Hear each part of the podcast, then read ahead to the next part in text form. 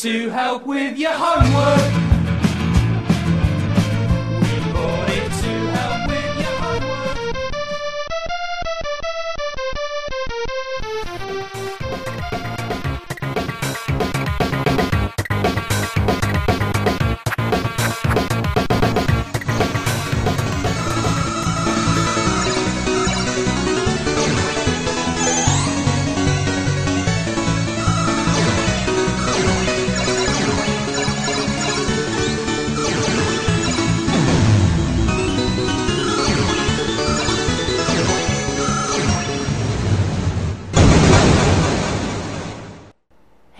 Retrocomputaria, porque velho é o seu PC.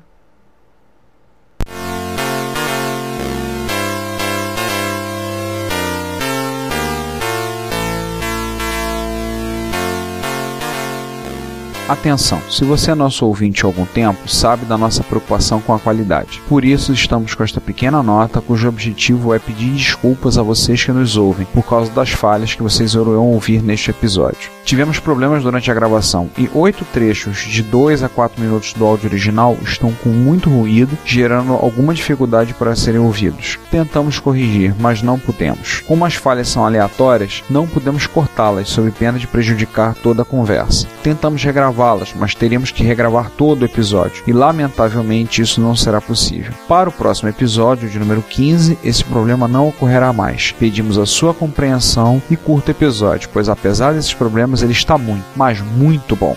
E agora nós continuamos passando por uma outra arquitetura, no caso, já pulamos da segunda, terceira para quinta geração, que é o FM Towns Marte. Quem ouviu o nosso episódio 3, do qual o César acabou de citar, nós falamos do FM Towns. E o Marte foi um console de videogame baseado, o projeto do FM Towns era tecnicamente o sucessor do FM Towns. Tá? Ele saiu em 1993 pela Fujitsu, exclusivamente para o mercado japonês. Tinha uma CPU 80386, cara, interessante isso. Sim, exatamente. Sim. 386X, 16 MHz, era um processador da AMD, vinha com leitor de CD e vinha com drive disquete. É, é, pro... de áudio do mesmo usado no Mega Drive, o YM1612. Provavelmente vai ter gente vomitando pela simples menção do termo AMD nesse podcast. Alguns vão estar tá querendo arrancar as calças pela cabeça só por conta do, da menção do nome 386. Isso. Mas, se você não lembra, você volta a ouvir o nosso episódio 3 que a gente comenta. Aliás, não, esse é o episódio do 1632 bits. Qual é o. Agora nem 6. Lembro. É o 6 que a gente é comenta 6. do FM Towns do 6. Pra fazer melhor, episódio 6, se eu não me engano, parte C ou parte D. Pode ouvir a parte A, B, C e D que estão boas. Todas estão muito boas.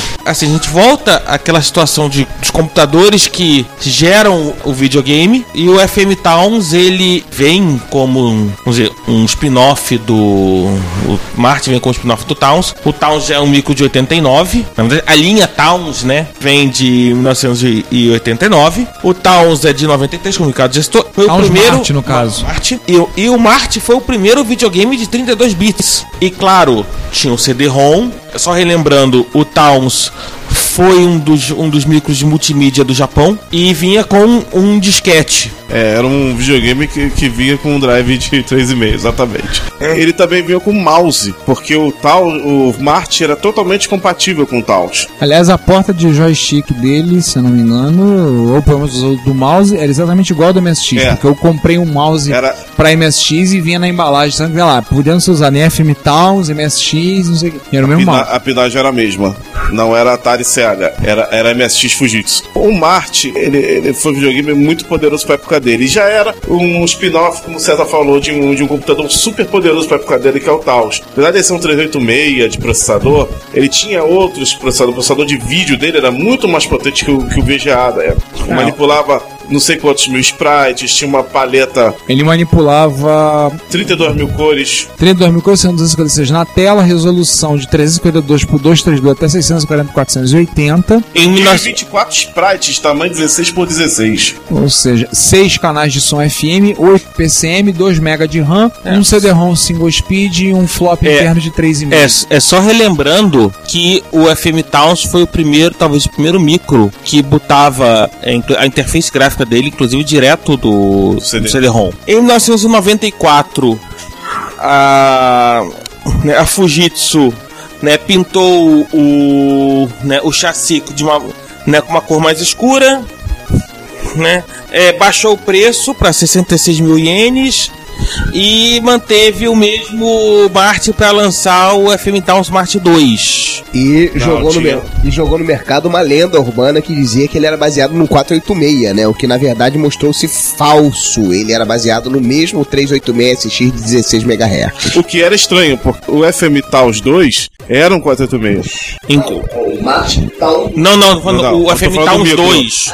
O micro, o O Towns micro era 2. 486 sim. Agora o videogame foi- foi uma lenda urbana, mas eles fizeram esse marketing do tipo, o consumidor olha, poxa, ele é o Mart 2, o Taos 2 tem 486, então o Mart 2 vai ser também. Vai ser 486. E aí tinha, tinha coisas interessantes, tipo, a formatação de disquete dele tinha que ser em 1.2, feita por uma, uma, uma gráfica, uma BIOS gráfica, para manter a compatibilidade com disquetes de PC 98. E se você quisesse colocar isso para funcionar num PC comum, e, aliás, o PC 98 era o que dominava naquela época ah, lá no Japão.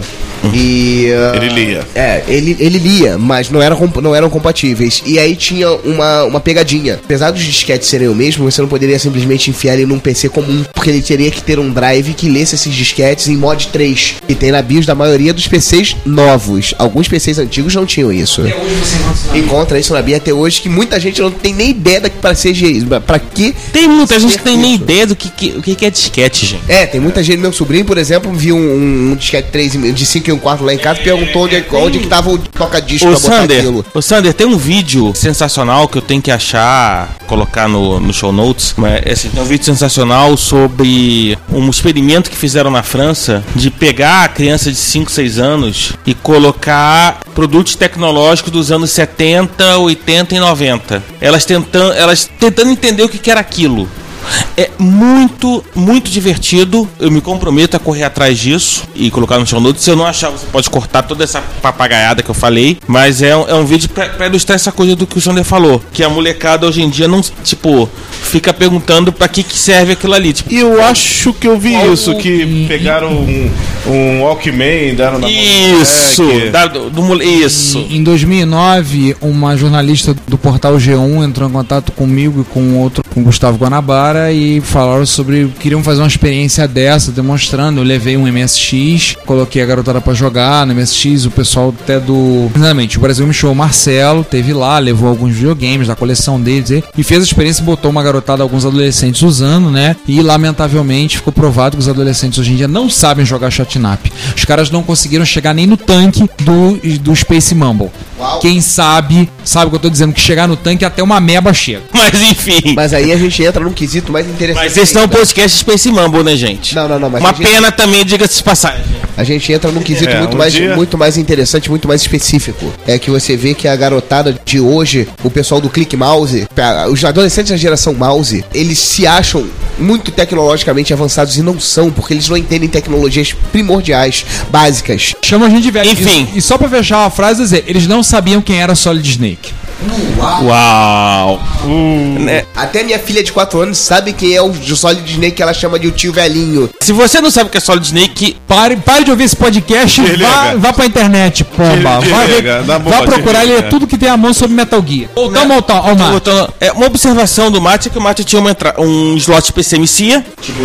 Tipo 1. ou seja, você conseguia rodar cartões SRAM que poderiam ser usados como disquetes e você poderia usar, por exemplo, um modem. Com a, a Fujitsu que lançou um modem de 2400. Peraí, peraí, peraí, vamos frisar bem. A galera tá acostumada hoje a, utilizar a internet de 1 meg e já acha lento. Fala de quanto é que era o modem? 2400 BPS. Veja bem, vocês utilizam a internet de 1 megabps. A gente está falando de 2.400 bps, 2 kbps. Perfeitamente. E a Lambos Basic Net 300. Pior se usasse 1200 barra 75. Nossa, videotexto, gente. Padrão, padrão do videotexto. Rede Cirandão, eu usei com modem de 900 bps conectado no MSX utilizando auricular fone, que era aquele modem que você enfiava o gancho nele inteiro. Nossa, eu lembro disso. Nossa. Transferi arquivo com, com a Lilu, o quinto elemento. Eu, transferi, eu transferi arquivo com a Lilu via conexão X-Modem. Um abraço pro Quinto Elemento, abraço pro nosso, Quinto amigo, Elemento. nosso amigo Lilu.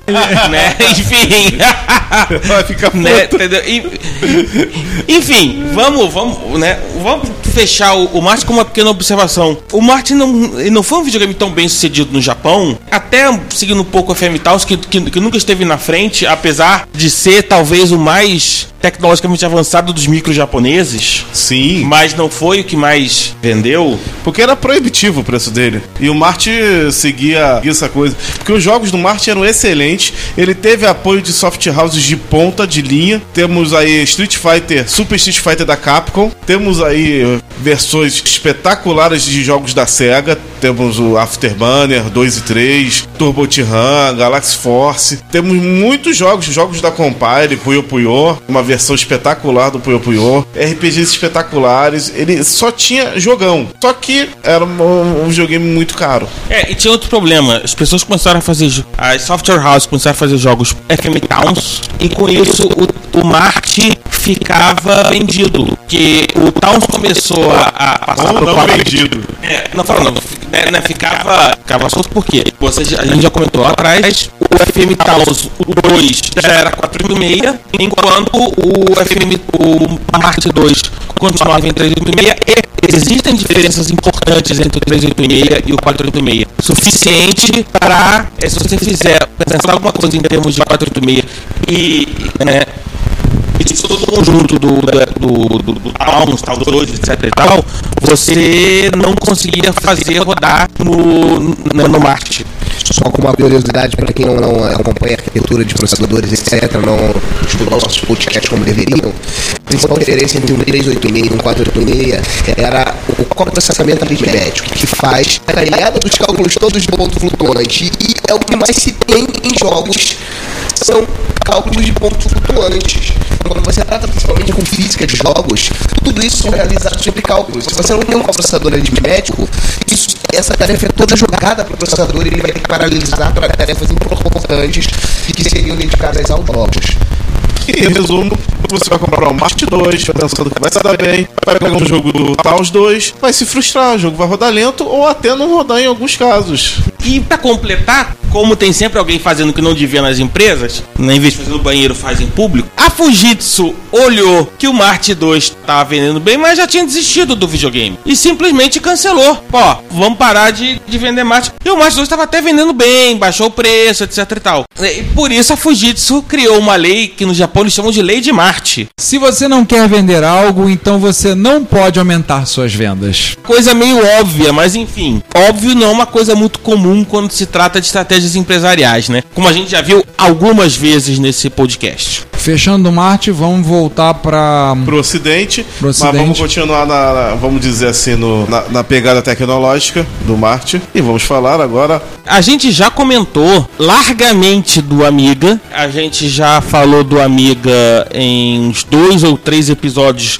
inclusive no, né, no nosso episódio Fight Night, né? o ó, Nós, nó, como dizem em Minas, né? Ou nu. E certamente os, os amigueiros do Brasil vão lembrar, os amigáveis, como eles né? Os amigáveis. Os amiguentos, falaram amiguentos, eu fui recriminado por alguns usuários da comunidade amiga. Amiguento não, amigável. Tá bom, os amigáveis. Os é, é amigáveis. amiguento, lembra briguento, então é melhor. ah, Mas eles eram, mas eram meio briguentos na época, então isso era meio que propósito. Briguentos, briguentos, nojentos, fedorentos. E vão, né? Mas a galera de amiga é gente boa.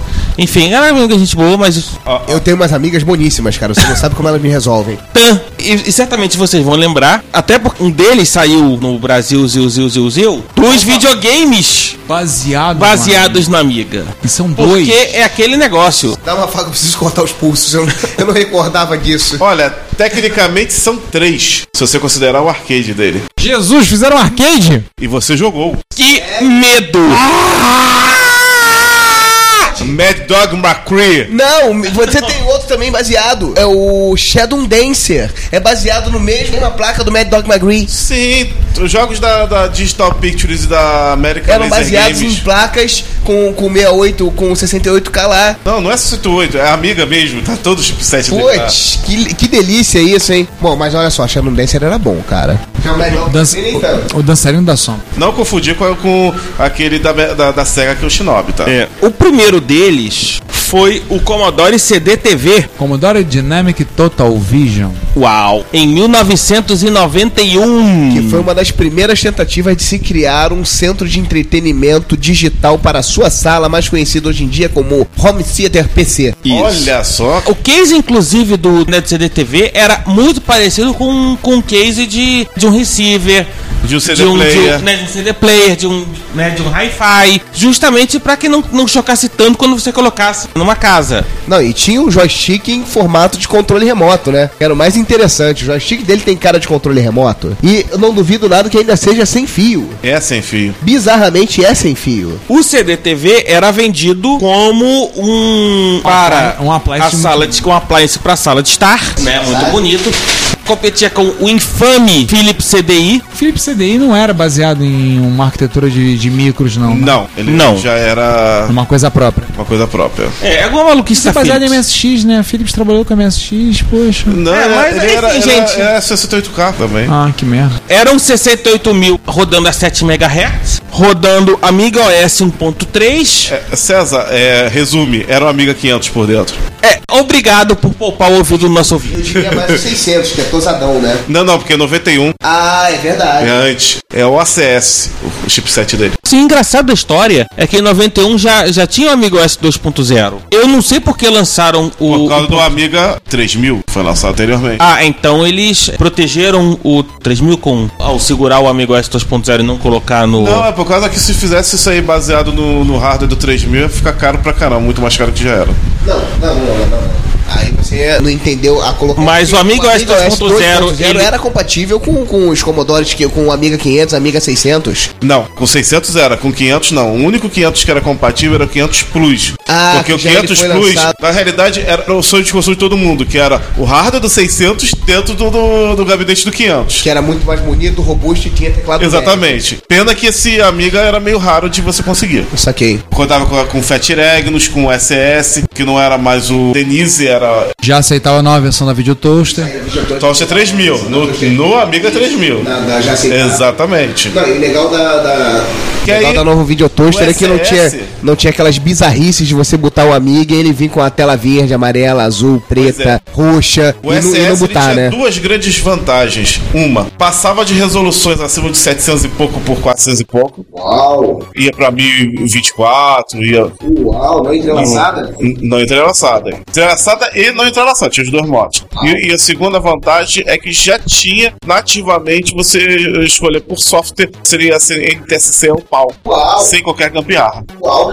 Uau, mesmo. Isso que acontecia. Obviamente, como o CDTV era um Amiga 500 num case de receiver e tinha um CD-ROM, muita gente da comunidade Amiga acabou não comprando o CDTV, esperando o. Depois saiu como o Commodore A570, que foi o primeiro CD-ROM, o drive CD-ROM para Amiga. Exatamente. Unidade feita pro Amiga 500. Isso. Diga-se passagem. É, na prática, apesar de tudo isso, apesar de todo o esforço da Commodore, o CDTV não durou muito tempo. Ele foi logo substituído, Tudo bem que eles iam tentar de novo. né? É, óbvio, né? A Commodore não desiste. A Commodore é meio que brasileira, não desiste nunca. Isso. A Commodore não desiste nunca. E trocou o case bonitão. É bonito o case CDTV, né, gente? É, é bonito. Ele trocou Não. uma coisa mais videogame Até hoje- like. Até não, hoje, até mas- hoje, a rigor, se você coloca o CDTV assim na sua sala, ele impressiona. Porque justamente ele parece um receiver. E não são muitos computadores, mesmo hoje em dia, mesmo com a onda dos HTTP6, não são muitos computadores que parecem um receiver, inclusive com, com teclas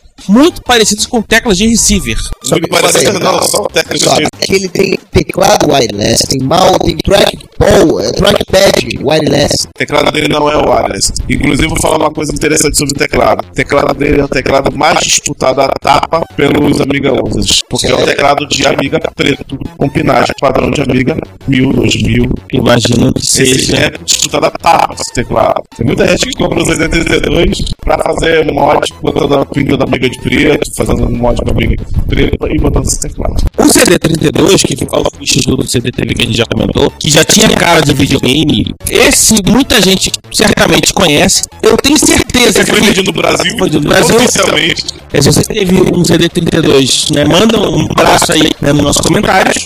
A gente soltou um System Classic E não, e- o System não, o Mega Drive tá assim. Mega Drive. Ele lembra vagamente. Tem.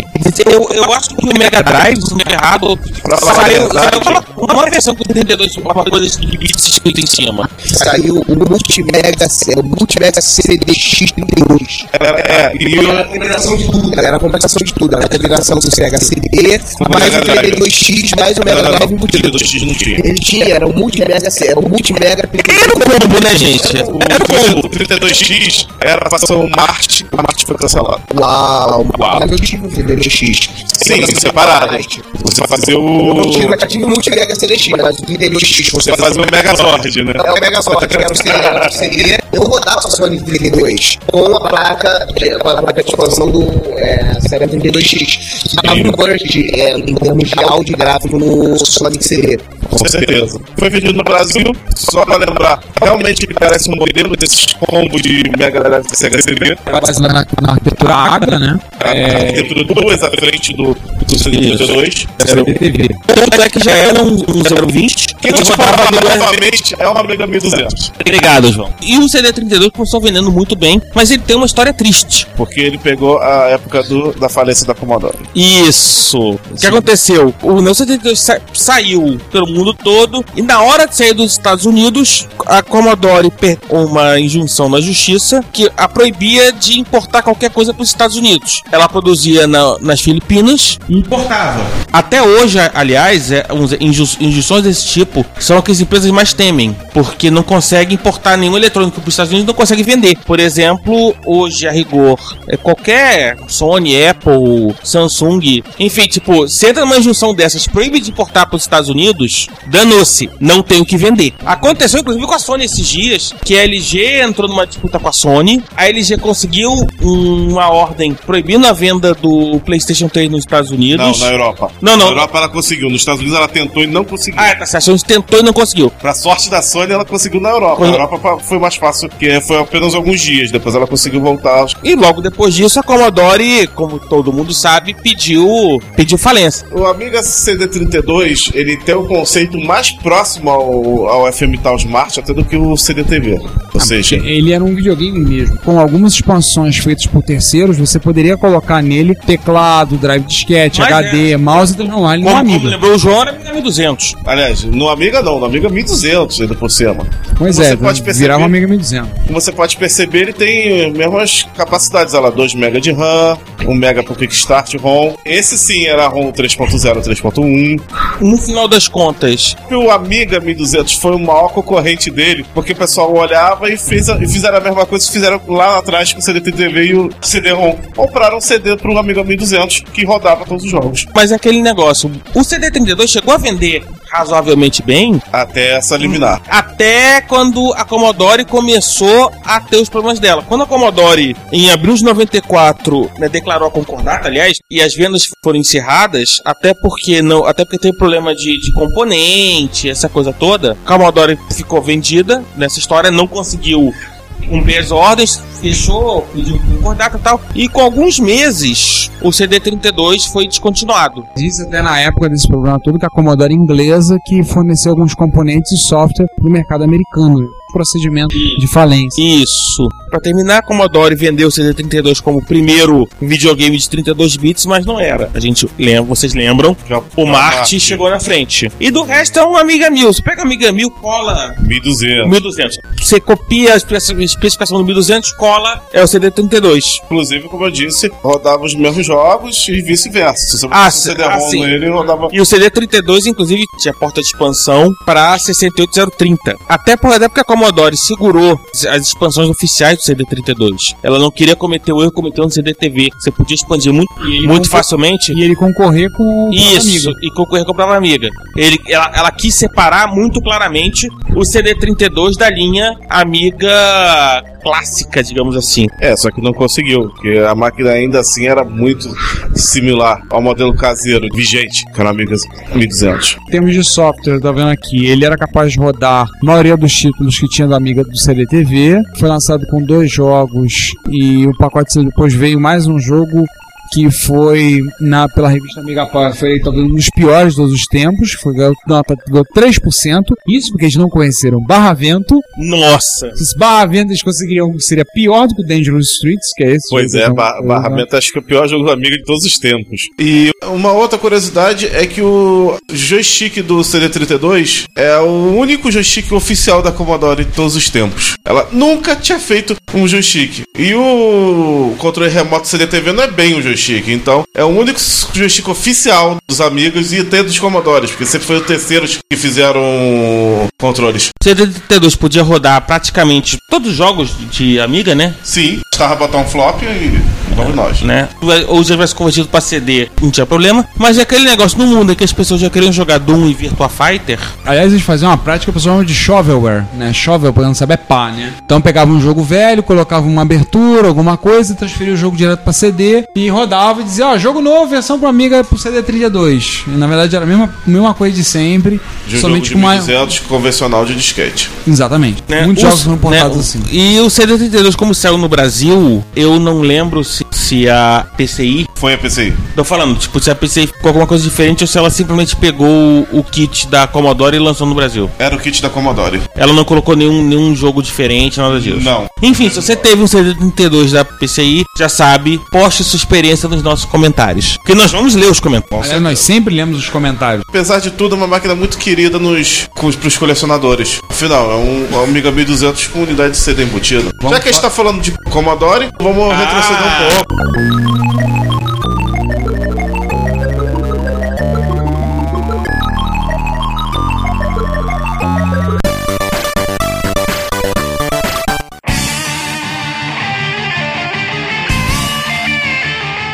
Este ano a Fundação do Câncer completa 20 anos comemorando, mas com muito trabalho pela frente. O câncer já é a segunda causa de morte no Brasil e a primeira em vários países desenvolvidos. A Fundação do Câncer atua junto ao INCA em ações estratégicas como a expansão da rede brasileira de bancos de sangue de cordão umbilical e placentário, o Brasil Cord, que ampliará as chances de um paciente que precisa de transplante de medula óssea encontrar um doador compatível. Também desenvolveu a unidade de tratamento intensivo pediátrico do INPA, o Instituto Nacional do Câncer. É um trabalho muito importante, mas que precisa aumentar. Você pode ajudar através de doações em cartão de crédito ou boleto bancário. A central de atendimento fica no telefone 0 operadora 21 2157 4600. Você pode tirar suas dúvidas pelo site cancer.org.br e siga-os no Twitter FDO Câncer. Fundação do Câncer 20 anos. Com você pela vida. Se você tem um amigo OS clássico, ah, o seu amigo é clássico tem uma Cyberstorm ou uma Blizzard, seguinte, você vai clicar no, no link que está aí no nosso show notes e você vai comprar o seu amigo OS 4.1 Opa, atualização. atualização. Vamos parar com aqui que você vai, vai reclamar. Ah, não sei o que, né? eu não consegui comprar porque, eu vi vocês falando de baboseira. Dá pause, compra e volta. Comprou? Beleza, vamos continuar. Enquanto você espera o, o, o correio te entregar, né, e você vai fazer as contas, o cara realmente né, disse que custa 99 libras e 95 pence, com CD, né, com um flop de instalação, vem com manual, vem com uma caixinha bacaninha, Detalhe, suporte para placa controladora, placas PCI controladoras para interface SATA, é, é, suporte para mediator. Creator. Quando você, ao você colocar, aproveitar no mediator e usar uma placa de vídeo VGA, uma Radeon 9200 950, suporte a Zohan, também suporte a Zohan, o AR3D, isso é importante. a aceleração, suporte à aceleração porrada, o padrão AR 3D e mais algumas coisinhas que fazem o usuário de Amiga ficar empolgado. né? Ele é um produto da própria Ethereum, que é a, a dona do, do Amiga OS, e provavelmente deve estar deve tá vendo até ah, em outros lugares, mas sei que tá, tem a venda na, na AmigaKit.com, tem a venda na Active Systems da Itália e tem a venda na linha Computer da Alemanha. Mas não é só isso, né, cara.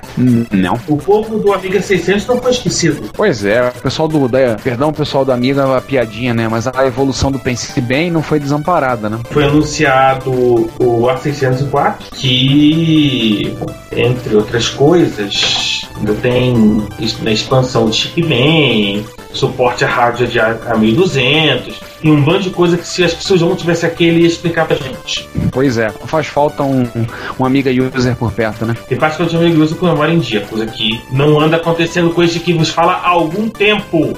Então assim, velhice, idade. Mas enfim, né? Você pluga ali no- perto do flop drive, é um- uma tardezinha, enfim, aí você se diverte. R$ 49,90 euros e 90 centavos em algum momento de junho, povo da 1600. E mais uma vez, é aquele mesmo recado, tipo, vocês estão fazendo o que ouvindo a gente que não estão comprando? É uma coisa, dá pausa, vai lá, confere o saldo do seu cartão, da sua conta no PayPal e já faça a sua reserva. Entre em contato lá com o Jens, o cara que é o responsável, já fala com eles lá e ó, reserva minha. Na verdade, nem vai ser com gente, né? Ele vai vender via lojas de, de, de amiga. Vamos fazer um comentário que não é exatamente ligado a nenhuma linha específica. Vai sair em algum momento no futuro um álbum chamado One Big Album, feito a partir de duas instituições, né? A Game Music Initiative e a One Big Game. É um álbum com, com músicas de, de compositores de para videogame.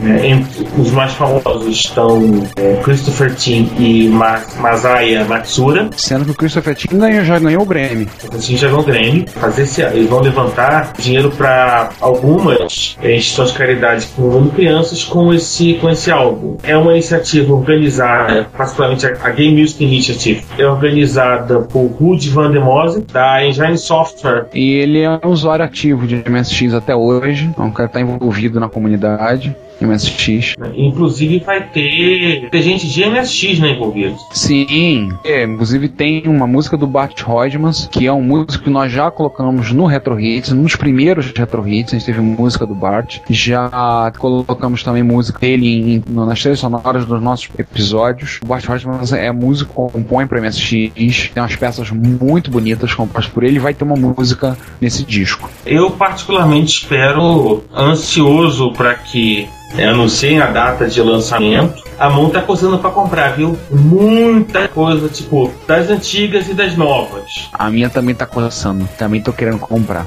Ao contrário das outras maneiras que a gente falou, pessoal, dá pausa e vai comprar, a gente pegar, dar pausa e olhar, a gente tá querendo comprar. Quando tiver disponível, pode ter certeza que tem uma- vão ter dois sujeitos, pelo menos no Brasil, espero que mais, além da gente, que se, vão animar-se pra comprar. E também é uma iniciativa bacana, né? Pra ajudar, ajudar duas instituições de caridade que trabalham com crianças, né? Eu acho que não é só isso, acho que ajuda também a, a, a levantar o conhecimento em torno de música de videogame, que é um negócio que, por incrível que pareça, apesar do videogame ter se tornado o bico na nossa sociedade, em tudo que é lugar, assim, música de videogame nunca teve um, né, uma relevância muito grande. Por isso é que toda vez que eu posso, por exemplo, eu vou ao Videogames Live mesmo deixando um bom dinheiro lá na bilheteria, porque, sim, é muito legal. Muito bacana. Enquanto não chega, vamos, vamos começar com o remake do Hero. Clássico, clássico, clássico Hero. Pô, de 20 fases que me tiraram os me botaram com cabelos brancos quando eu era criança. Eu posso te confessar uma coisa, eu nunca consegui chegar na fase 16 do Hero. 16? Não, cheguei uma vez, eu nunca cheguei na 17. É um remake para Windows, são 0.96 que você pode baixar gratuitamente. Os gráficos estão muito fiéis à versão da Activision.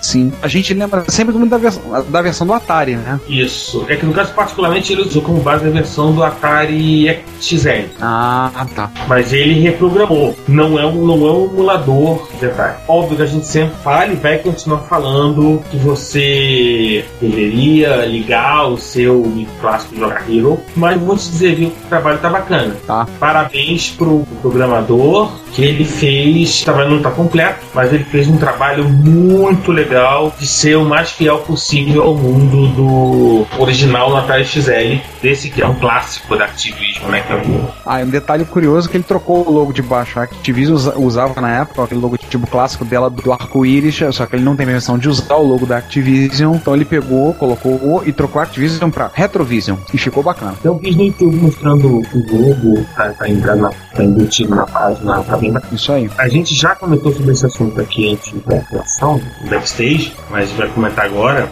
Todo usuário de MSX, em algum momento, ele lembra da Obsonet, que foi o primeiro cartucho Ethernet para MSX. A Opsonet, a primeira vez que foi mencionada foi em 2004. Ela foi desenvolvida a primeira vez em 2004, foi feito um lote pequeno, foi vendido nos, em grupos de usuários na Espanha, e a gente inclusive comentou no- na última sessão de notícias sobre o trabalho do Nestor Soriano, também conhecido como Konami Man, ele desenvolveu uma, uma espécie de um framework e tem desenvolvido aplicações de rede para MSX, usando o framework dele para operar em cima da Opsonet. Mas é aquele negócio, né? Como o senhor Nestor Soriano não dorme e, e a cada dia ele inventa então, uma, uma maluquice nova, as pessoas se perguntam, tipo, legal, onde eu consigo comprar meu Opsonet?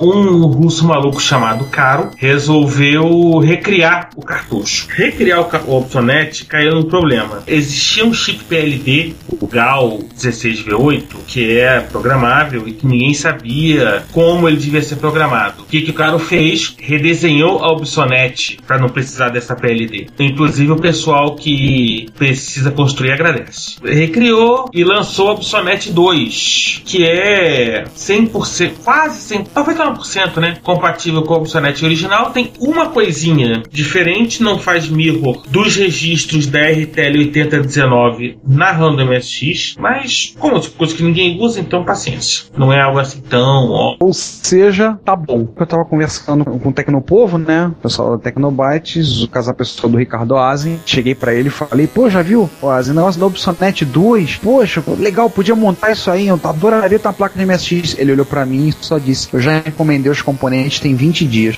Dentro em breve eu terei pra vender. Ou seja, por ocasião que vocês devem ter ouvindo isso, espero, o Azen já vai estar com o cartucho disponível. Senão ele vai estar rodando os betas. Vai estar fazendo alguns protótipos pedindo pro pessoal pra testar. Eu já olhei um hub Ethernet velhinho que eu tinha aqui em casa que eu ia me desfazer, já olhei pra ele e disse: Você não vai embora, não. Poxa, vou poder finalmente realizar um dos meus sonhos, que era botar rede nos meus MSX. Então.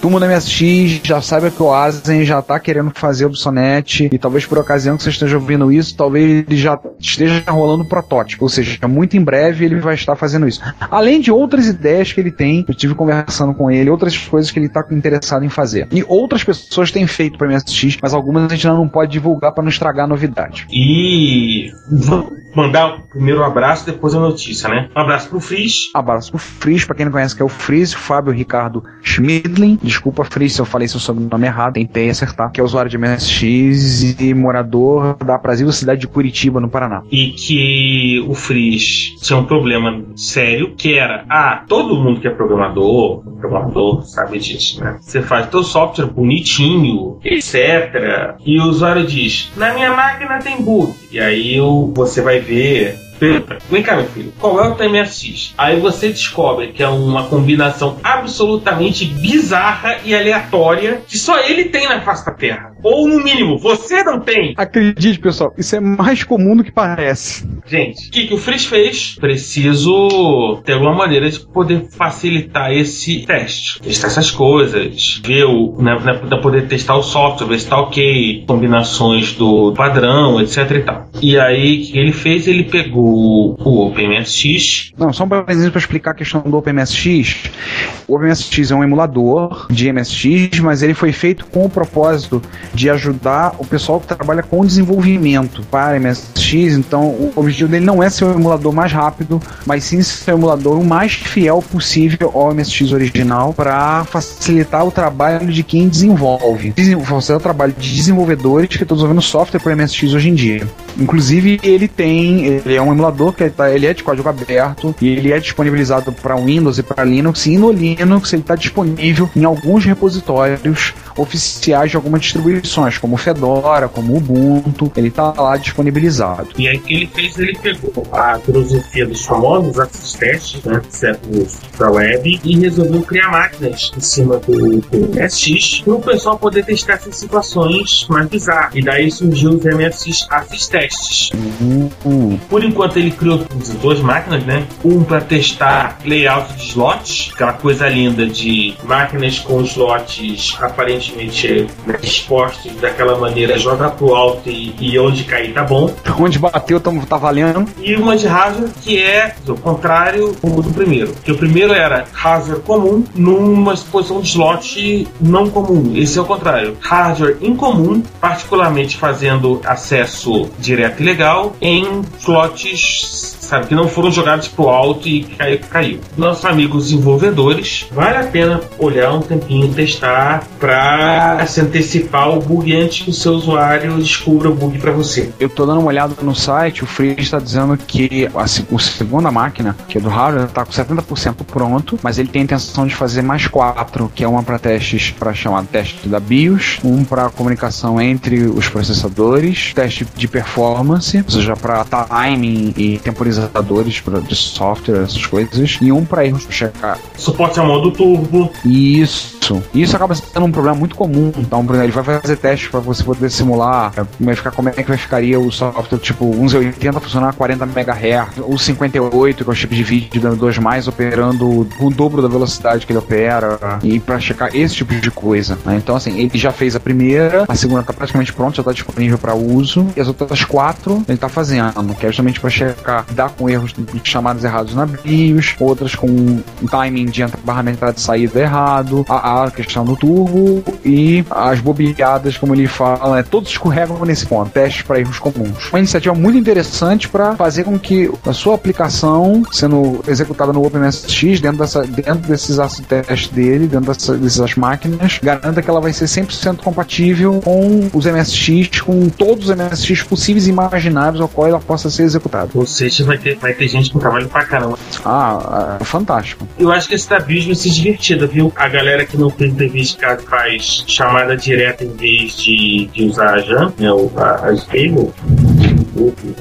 Cara, isso vai ser divertido. César, posso contar, antes de a gente falar de encontros, posso falar de umazinha que eu acabei de descobrir no, no MSX.org? Opa, nós, hein? Fala aí. Atualização do firmware para o MSX Zona Chip, atualização para a versão 3.0. Ah, Para quem não sabe, o MSX Zona Chip, a gente falou muito dele no episódio 8. Existe o trabalho de um italiano que tem pego o código FPGA dele, do Zona Chip, e tem reescrito e tem trabalhado esse código para dar aperfeiçoar o computador. Então, a atualização, acho que a 2.2 foi a última que eu coloquei no meu Zona Chip e permitiu, por exemplo, ele operar com o modo turbo 12 MHz. Ele dá nessa atualização 2.4, que eu não acabei colocando por falta de tempo, e agora saiu a 3.0. Que uma, uma das coisas que ela colocou me tornou assim. Já me fez baixar e me pensar que já vou sair correndo pra fazer, porque ele conseguiu colocar, não sei se completa, mas, emula, mas conseguiu transformar o micro CG de operar agora como um MSX2 Plus. Isso era uma coisa que todo mundo dizia que talvez fosse impossível, porque o chip, o Altera Ciclone do Anchip não tinha espaço, não tinha porta-lógico bastante para isso. Mas ele disse que conseguiu. Então ele conseguiu implementar a princípio 2 mais nele, ele acrescentou mais algumas coisas como módulos, questão do kanji, melhorias na questão de kanji, questão do no pressionar no botão de reset para hard reset ou fast reset, algumas coisas que ele implementou, leitura para melhorar a leitura do cartão de memória, alguns probleminhas, questão do, dos LEDs. Curioso que tudo começou com uma modificação que ele fez, que a sequência dos LEDs no, no micro passavam em acendendo e apagando, iam da direita para a esquerda e vice-versa, iam voltando. Qualquer semelhança com o kit do seriado Super Máquina não é mera coincidência. Ele fez de propósito. Mas depois ele começou a melhorar algumas coisas, começou a acrescentar coisas no projeto, layout de teclado, mais algumas coisas que ele colocou e otimizou o código. Ah, inclusive o professor com- no comentário notícia dizendo até onde ele deve levar o OneChip. Turbo R, Graphics 9000, MSX3, não sei, mas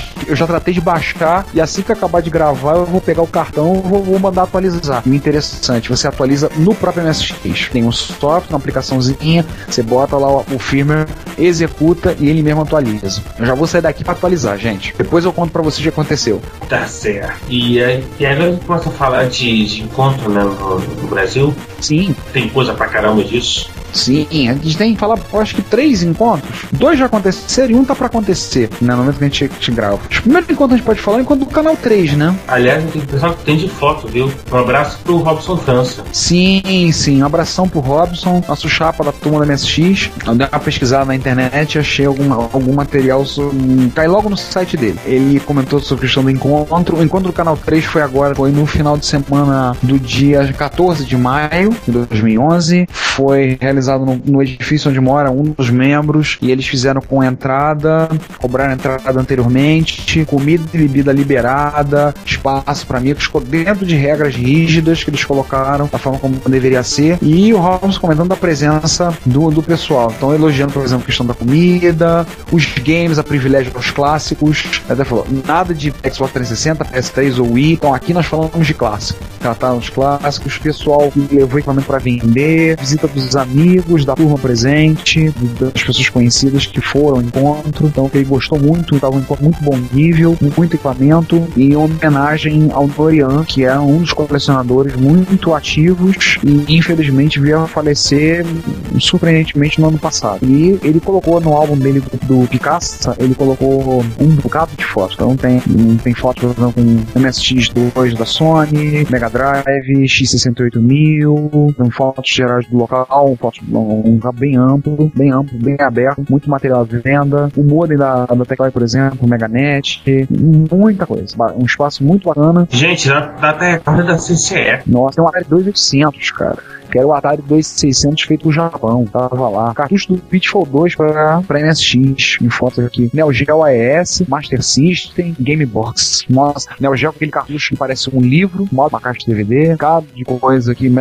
Um Commodore CD-TV, nós comentamos dele nesse episódio. Tem um Commodore CD-TV exposto lá, com o monitor do Commodore, do Commodore com um 1084S. Você não basta simplesmente rodar, né? Tem que, tem que ter o pacote completo. Sim, sim. Tinha um Vetrex, o pessoal jogando no Vetrex, vários Ataris, Atari ligado em monitor. Muita coisa interessante se ver. Além desse encontro que houve, vai ter um encontro para pessoas que do Vídeo Magia no, no, em julho. Eu tava conversando com um amigo que é também colecionador, ele tá me dizendo, vai ser em São Paulo. Esse tem bastante coisa. Nossa, tem uma caixa do Halo 2600, Halo 2600. Eu não sei, obviamente deve ser uma brincadeira, né? Nem que fizeram Duke Nukem Forever pra Atari 2600, né, César? Pois é. Fizeram um Halo pra Atari 2600. Não, não, tem sim. Falei besteira. Tem sim. Eu vi, portaram. Tem um, tem um grupo de desenvolvedores que a gente chegou a comentar uma vez. Não, um grupo de pessoas desenvolvedores que estão fazendo E, versões. gente, tem umas fotos ótimas. Bom, eu não sei onde foi o, o evento, mas parecia ser um espaço bem grande. Sim, sim. É um espaço bem grande. Enfim, se o Robson estiver ouvindo, por favor, descreva o espaço pra gente. E tem inclusive fotos aqui que aparecem o,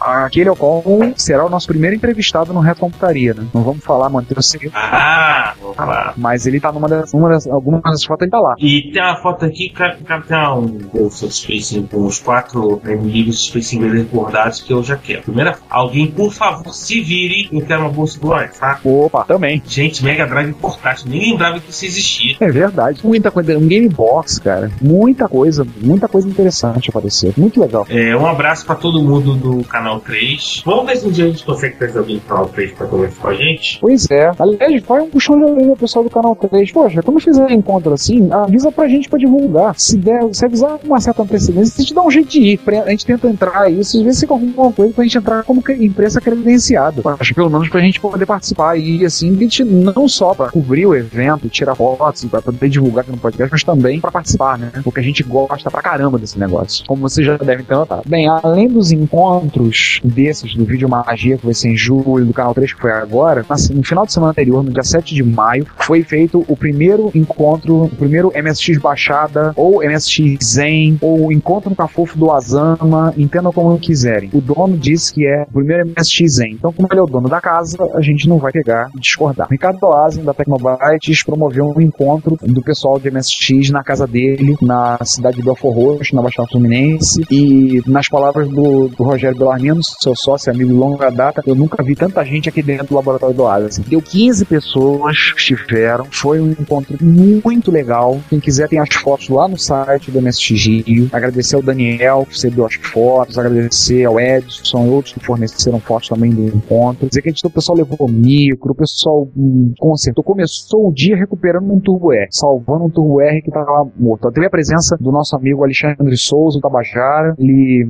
colaborou com seus equipamentos, levou um osciloscópio, analisador lógico, enquanto começou tipo 10 horas da manhã e 11 horas da noite a gente estava saindo da casa do Oasis Depois de termos salvado um Turbo R, ter regravado a ROM do meu Frankenstein, do meu Philips, agora ele tá com a ROM mais próxima do original, temos consertado equipamento, feito expansão de memória no Sanyo que o Daniel levou, é, o projeto Márcio junto com o André Tavares começaram a fazer a atualização de uma music módulo da Philips para ficar padrão MSX áudio, segundo a especificação que o próprio Frizz, que nós comentamos recentemente, levantou. Foi muita coisa, muita conversa. O Asen demonstrou uma coisa que deixou, criou um burburinho na lista de MSX, que ele demonstrou uma Maper, uma memória Maper para MSX1, que funciona no MSX1 sem ter que modificar a BIOS do MSX1. Normalmente todas as, expansões de memória para MSX1 necessitam que você tenha que modificar a BIOS para poder usar a Maper. Essa dele não. Então, ele demonstrou e ele pegou, colocou, pegou o MSX1, botou uma Maper, botou uma IDE, carregou DOS 2, ligou e leu e acessou. No MSX1, acessou uma partição com diretório, acessou um cartão de memória, um cartão SD, acessou, leu o conteúdo do SD, salvou e mexeu, manipulou no MSX1. Isso causou um burburinho, um monte de gente falou. E foi uma conversa muito gostosa, muito, muito bacana. O Asen ficou tão empolgado, gostou tanto, que já tá promovendo outro encontro em junho. E eu até comentei com ele, falei recentemente, falei, Asen, mas a gente vai, já vai ter MSX Rio em junho. Por que, que você não empurra encontro, esse encontro pra julho? Ele, não, MSX Rio é MSX Rio. Aqui é diferente. Este é um lugar sagrado, um, um lugar de recuperação, restauração e cura de MSX feridos. Depois dessa, o que eu vou dizer? Né? Eu vou dizer o quê? E quem tiver interesse de ir, entre em contato. A gente não tá divulgando muito, porque o encontro é dentro da casa de uma pessoa, então não é um local público. Mas se tiver alguém interessado, entre em contato, procura que a gente conversa, passar a ver essa disponibilidade para poder ir. Foi muito divertido, muito divertido mesmo. E esse no caso vai acontecer depois da nossa gravação, não foi no. Não, mas já aconteceu na que vocês estiverem ouvindo isso. No dia 22 de maio acontecerá um outro encontro, mais ou menos nesses mesmos moldes, só que em São Paulo. O Tabajara, o Alexandre Souza, ele tá morando em São Paulo, então ele veio naquele final de semana, ele veio para ver a mãe. A mãe dele é moradora do Rio de Janeiro, moradora na cidade de Nilópolis. Ele veio visitar a mãe por conta do Dia das Mães, né? Afinal das contas, nós temos mãe, e se a gente pode, ele conseguiu dar uma fugidinha, mas antes de visitar a mãe, ele foi pro encontro. E ele 22 fez um encontro agora no dia 22 de maio na casa dele, lá, como ele anunciou, será o Taba Open House 2011. E ele vai estar realizando um, um encontro lá, o pessoal tá indo para mexer comigo também, no mesmo esquema. E o Tabajara teve conversando comigo, tem outras ideias aí, gente com quem ele tá trabalhando, que tá empolgado com esse X, tem outras coisas que estão surgindo aí de hardware, então espera que vão aparecer coisas bem bacanas. Bem, bem legal ver essa sacudida da comunidade. O pessoal tá assim, acho bem bacana que de tempos em tempos parece que a coisa vai murchando e gente vai saindo, gente vai abandonando, parece que a coisa tá murchando, de repente surge alguma coisa que sacode todo mundo, remexe o pessoal, e aí o pessoal vai, se empolga, vai, começa a aparecer, vamos também, gente nova se aproxima, procura o que, que tem de novo, começa a se informar. Essa renovação é muito bacana de quando, quando acontece. E, e é curioso que eu vejo isso de, tempo, de tempos em tempos está acontecendo. E é muito legal, particularmente, vamos dizer, o pessoal de hardware voltando a, a criar coisa nova. Isso é muito legal. O Asa em particular está muito empolgado. Além da placa de rede, ele está com outros projetos, outras coisas interessantes aí para o MSX que ele quer montar. Algumas, inclusive, ele quer autorização, conversar com o projeto, se ele tem autorização para montar, para poder fazer e, e, vender. Não só ele, mas tem outras pessoas aí desenvolvendo coisas de hardware para MSX novas e muito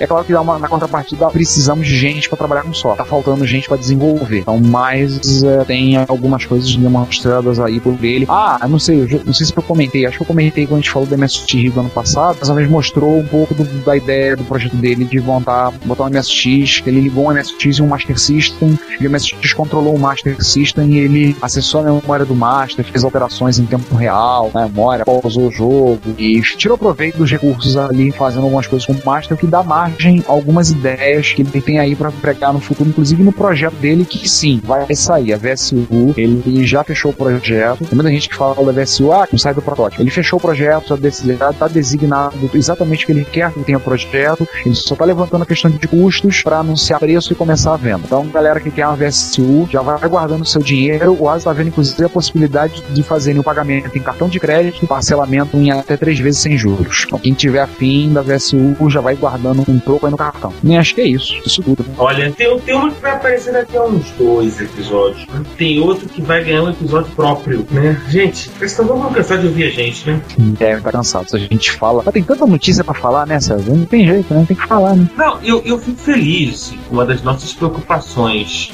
quando quando a parte de notícias foi, foi se a gente teria tanta notícia suficiente para levar uma sessão própria. E aí, esse, a gente viu no final das das contas, tem muito mais coisa do que a gente vem pensar. Gente, em todas essas notícias que nós lemos, que nós comentamos, e se deixar, a gente ainda tem que deixar notícias de fora, né? Então, tem muita coisa que a gente precisa ter colocado. Por exemplo, a gente não citou os, os participantes do MSX Lab, nós já comentamos isso, já tem muita coisa. Então, a gente pode garantir que na próxima sessão de notícias a gente vai ter mu muitas notícias legais. Ah, com certeza. Acho que é isso, então. Fechamos? Tá fechado. Então, beleza. Gente, a vocês que nos ouvem, mais uma vez, nosso muito obrigado. Agradecemos todos os comentários, todos os elogios, críticas construtivas, é, puxões de orelha com jeito, trechos de código em Assembly enviados. Hum, quem tiver uma crítica destrutiva, faça o favor de enviar para barra dev barra nu. Mais uma vez, comentem, enviem mensagens pelo Twitter, enviem e-mails. Se quiser mandar uma carta impressa na sua Praxis 20 da Olivetti, ligada no seu micro por uma por aquelas plaquinhas, entre em contato e a gente eh, dá um endereço postal. Então, a todos vocês, muito obrigado terem nos ouvido até aqui. Muito obrigado por terem acompanhado o nosso podcast. Esperamos que vocês tenham, tenham gostado. E queremos ouvir as opiniões e o que vocês têm achado, seus comentários. Não esqueçam, né? aquilo que a gente sempre fala, seu comentário é o nosso salário. Não só se comentar o nosso salário, como a partir dos comentários tem saído coisas muito interessantes na nossa sessão de leitura de comentários. Sim, sim. Enfim, tá? Aquele abraço, né? Um abraço. Então, povo, até. Tchau.